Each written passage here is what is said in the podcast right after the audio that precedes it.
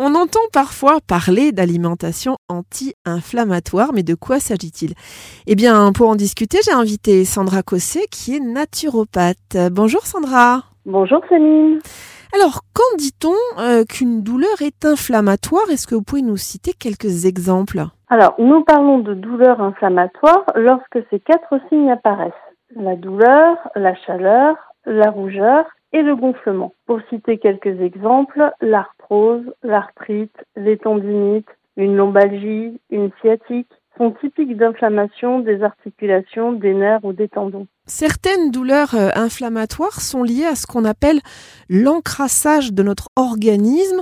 Alors qu'est-ce que ça veut dire et puis quels types de maladies sont dites euh, d'encrassage? Quand l'organisme est encrassé, cela veut dire que le corps a accumulé trop de déchets que l'on appelle aussi les toxines, et que son fonctionnement est mis à mal, provoquant de multiples troubles tels que la fatigue, des problèmes digestifs, euh, des raideurs au réveil, des douleurs musculaires, des tendinites, etc.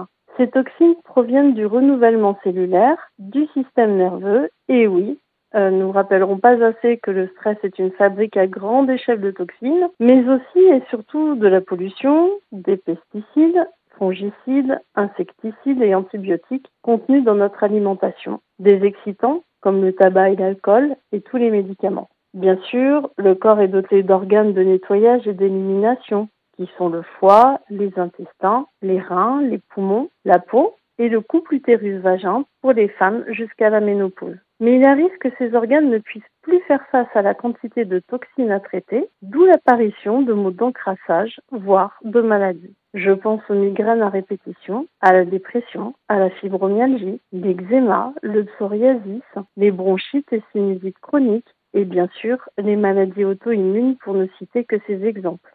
Alors, qui dit encrassage dit euh, souvent troubles hépatiques. Euh, y a-t-il des aliments qui sont préconisés pour détoxiquer notre foie, Sandra? Allez, je vous donne le top 10 des aliments qui vont devenir vos meilleurs amis. Le radis noir, que vous pouvez consommer râpé en entrée, par exemple. L'artichaut, le citron, l'ail, à condition de retirer le germe. Le curcuma, la betterave, la carotte, les épinards, le céleri et la spiruline grâce notamment à la chlorophylle qui la compose. Vous pouvez consommer tous ces aliments également dans des jus de légumes préparés à l'extracteur en prenant comme base une pomme. Le rôle du côlon et de l'état de nos intestins, qu'on appelle aussi microbiote, est-il, Sandra, déterminant dans l'émergence de ces maladies inflammatoires? Oui, tout à fait. Tant que notre microbiote intestinal est en bonne santé, il est une formidable barrière contre les micro-organismes qui viennent nous agresser. Il fait donc obstacles indésirables qui pourraient passer à travers la muqueuse intestinale et créer des inflammations. Il joue également un rôle dans la stimulation des défenses immunitaires, sachant que 70% d'entre elles se passent au niveau des intestins.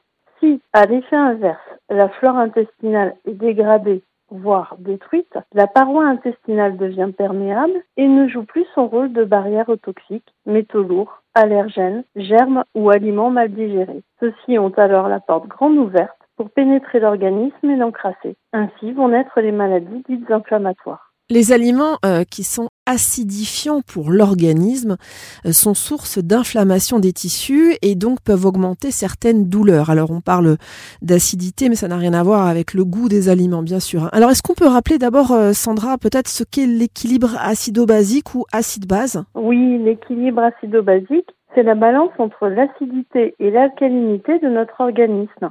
Et c'est notre alimentation majoritairement qui va influer dessus. Aujourd'hui, notre alimentation est trop riche, trop grasse et trop sucrée.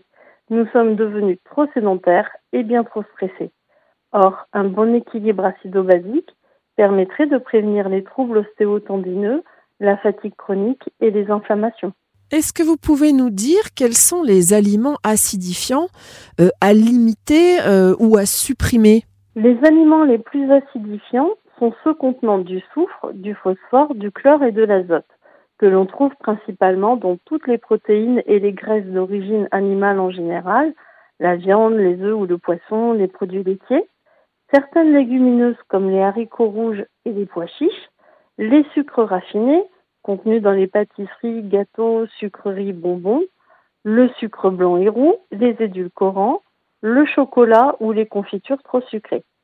Je sais ce que vous allez me dire, Céline. Oui, il existe des alternatives comme le rapadura, le sucre de coco, le miel, le cacao cru. Vous pouvez continuer à consommer des plaisirs sucrés simplement en changeant vos habitudes. Mais c'est un autre dossier.